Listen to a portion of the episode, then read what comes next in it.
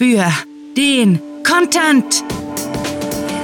Willkommen zum Cluecast, wo Kurzgeschichten zum Hörerlebnis werden.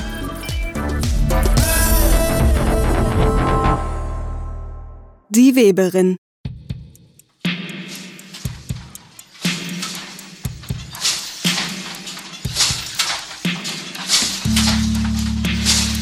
Hm?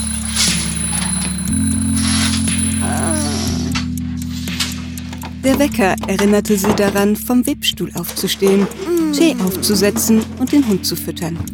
Söscher verlor sich oft in ihrer Arbeit. Sie mochte die Monotonie des Webens, das gleichförmige Katakatscha, Katakatscha und die stets selbe Trittbewegung. Sie war in Irland aufgewachsen hatte bereits ihrer Großmutter beim Herstellen von Treat zugesehen, dennoch nie damit gerechnet, dass sich ihre Tage irgendwann ebenfalls um den Stoff drehen.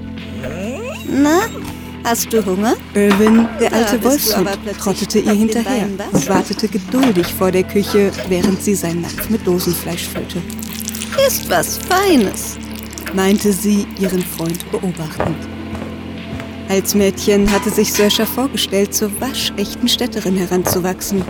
Und tatsächlich war sie direkt nach ihrem Schulabschluss in eine Metropole gezogen. Überhaupt war es ihr gelungen, all ihre Teenager-Träumereien in die Tat umzusetzen, entgegen dem, was ihre Eltern und Lehrer ihr zugetraut hatten. Aber wie es mit jugendlichen Fantasien ist, musste sie mit Enttäuschung feststellen, wie stark sich die Wahrheit von ihren Schwärmereien vom Stadtleben unterschied. Na komm, Lächelnd stellte sie Irvins Mittagessen auf die Fliesen. Hey, bremst dich! Vor dem Frühling kommt Olaf nicht wieder. Sie strich sich ein Butterbrot und setzte sich damit vor den Schwedenofen auf die Couch. Ah. Einige wandern der Liebe wegen aus. Oder ist es die Lust auf ein Abenteuer, die sie in die Ferne lockt? Für viele wiederum ist ein Umzug ins Ungewisse die einzige Chance, aus einer unmöglichen Situation zu entkommen. Gute Gründe, die Heimat zu verlassen und sein Glück an einem fremden Flecken Erde zu versuchen. Söschers Motivation, ihre sieben Sachen in den alten Volvo zu packen und alles hinter sich zu lassen, war und blieb eine andere. Sie hatte schlicht und ergreifend die Schnauze voll von Menschen. Der Winter schaute zum Fenster rein. Eine dicke Schneeschicht, verweht von einer bissigen Böe, zeichnete Muster auf die Landschaft. Filigrane Streifen reichten bis zum Klippenrand. Vor einigen Jahren war sie hierher gekommen und hatte sich im hohen Norden neben dem ausgemusterten Leuchtturm eine Blockhütte bauen lassen.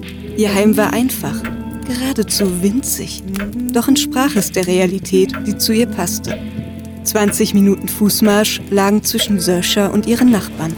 Gute 40 bis in die nächste Ortschaft über drei Kilometer zwischen ihr und diesen hirnverbrannten Primaten, die die Welt zugrunde richteten. Lediglich Olaf besuchte sie in den Sommermonaten, um ihr Lebensmittel und Garn zu bringen, die fertigen Stoffrollen mitzunehmen und ihr bei einem Schluck Tee die Laune zu verderben. Nun hatte sie ihre Ruhe. Die Straße war seit zwei Wochen zugeschneit und bei diesem Wetter flog nicht mal ein Hubschrauber hoch. Die Vorratskammer war zum Bersten gefüllt so dass sie die übrigen Lebensmittel im Schlaf- und Wohnzimmer lagern musste. Zu lange hatte es gedauert, bis sie von ihrer Vorstellung, eine gesellige Karrierefrau sein zu wollen, Abschied nehmen konnte, um heute noch an ihrer Einsamkeit zu zweifeln. Dieses Häuschen an der Kante zum arktischen Ozean gab ihr alles, was sie begehrte.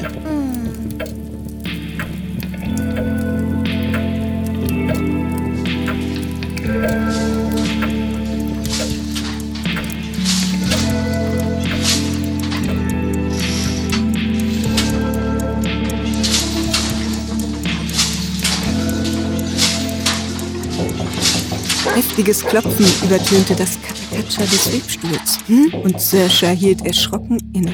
Ein Moment! murrte sie, stieg von den Pedalen, schwang die Beine über die Sitzbank und erhob sich. Eine Weile stand sie unschlüssig im Webzimmer und lauschte dem Hämmern. Ein Moment! wiederholte sie und strich sich die Wollflusen von den Kleidern, bevor sie zur Hintertür schritt. Nur eine Wolke zog über den Himmel, Trotzdem leuchtete der Nachmittag in grauer Tristesse. Olaf, bist du das? rief sie in den heranziehenden Sturm hinaus. Krächzte jemand auf der anderen Seite des Hauses in gebrochenem Norwegisch. Söscher legte ihre Schürze ab, trat hinaus und schlurfte leise fluchend auf die Stimme zu. Klärte das Häufchen Elend, das auf ihrer Veranda auf die Knie gefallen war. Er trug eine zerfetzte Daunenjacke und hatte sich einen Schlafsack um die Schultern gelegt. Yelp! Ja, ja, schon gut. Jetzt mach nicht so einen Lärm. Beschwerte sie sich und seufzte tief, als der Unbekannte den Kopf hob und sie erst verwirrt, dann freudestrahlend ansah. Oh Gott, oh Gott, danke. Hier ist jemand. Sein Gesicht war verbrannt. Einzig um die Augenpartie war in einem Sonnenbrillenmuster seine eigentliche Hautfarbe zu erkennen. Auf allen Vieren kroch er bis zur Treppe, rappelte sich auf und fiel ihr weinend an die Arme. Er wog weniger als ihr Wolfshund, zitterte unkontrolliert und nuschelte Unverständliches zwischen den Schluchzern. Schmutzig war er, roch wie ein Pissoir und ging ihr augenblicklich auf die Nerven. Okay, okay, klönte sie, den dürren Mann von sich schiebend. ist ja okay. Irwin linste angespannt aus dem Küchenfenster, dazu bereit, sein Frauchen zu verteidigen. Ist ja okay. sagte sie abermals und buxierte den anderen zurück auf die Veranda. Hast du dich verlaufen? Ich, äh, ja, ich, mein Navigationsgerät ist, äh, es ist, ich dachte, ich würde da draußen sterben, heulte er auf und versuchte erneut, sie zu umarmen. Dieses Mal war Söscher schneller, wich ihm aus und bedeutete ihm, sich auf die Bank zu setzen. Okay, ist ja okay. Beschwichtigte sie den Fremdling demotiviert. Ich lass dich gleich rein. Dann kannst du dich erst mal aufwärmen und was Anständiges essen. Da bellte Irwin wie aufs Kommando. Warte hier. Ich sperr den Hund weg, sonst frisst er dich. Ja, ja, machte der Mann und sank in sich zusammen. Ja, danke. Oh, danke, danke, danke. Ist ja gut. Beruhige dich. Ächzend ging sie hinein und starkste an Irwin vorbei ins Wohnzimmer.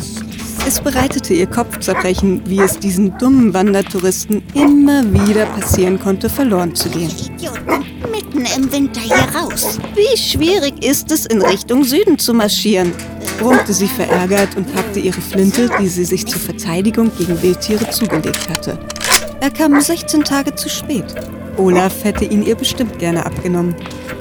Na, Irwin, sieht so aus, als gäbe es Frischfleisch zum Abendessen.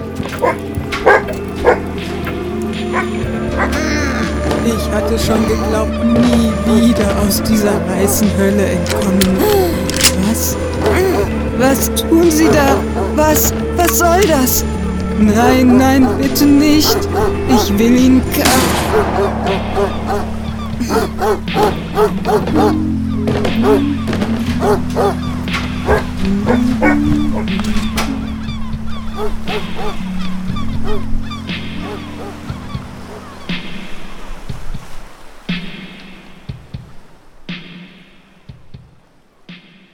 Das war Die Weberin, geschrieben von Rahel. Für euch gelesen hat Floria Zahn. Diese Kurzgeschichte spielte am vorgegebenen Setting im hohen Norden und beinhaltete die Clues Schwedenofen, Wolke, Pissoir, Kopfzerbrechen und sieben Sachen. Wenn euch diese Hörgeschichte gefallen hat, dann besucht uns auf cluewriting.de, wo ihr eurer Literaturfreude Ausdruck verleihen könnt, indem ihr euch ClueWriting und den Cluecast mit grandiotastischem Merchandise nach Hause holt. Ob auf Taschen, Tassen oder T-Shirts, mit unseren Designs gelingt euer Auftritt und der Kaffee schmeckt doppelt so lecker. Euch gefällt unsere Arbeit und ihr möchtet eure Freude mit uns teilen? Dann schaut auf patreon.com slash cluewriting vorbei und unterstützt unser Projekt mit einer Kleinigkeit. Damit werdet ihr zu den Grandiotasten, die wir mit literarischen Rewards wie exklusiven Kurzgeschichten und der Möglichkeit, als Gastautor bei uns aufzutreten, beschenken. Apropos Grandiotasten, was wäre der Cluecast ohne seine Stimmen? Auf unserer Seite entdeckt ihr sie alle, also besucht diese Helden des Cluecast auf cluewriting.de slash cluecaster und vergesst nicht, dem Echo ihrer Stimmen zu folgen. Das war es für diese Folge und wir verabschieden uns mit dem Cluecaster-Kampfschrei.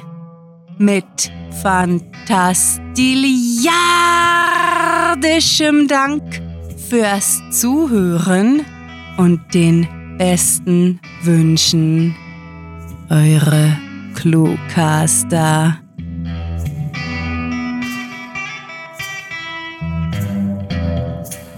Wann werden eigentlich endlich Battle Royale Games verfilmt?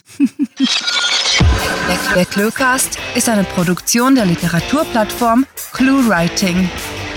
Für Feedback, Anregungen, Literatur und weitere Informationen begrüßen wir euch jederzeit auf www.cluewriting.de. Grandiotastischen Dank.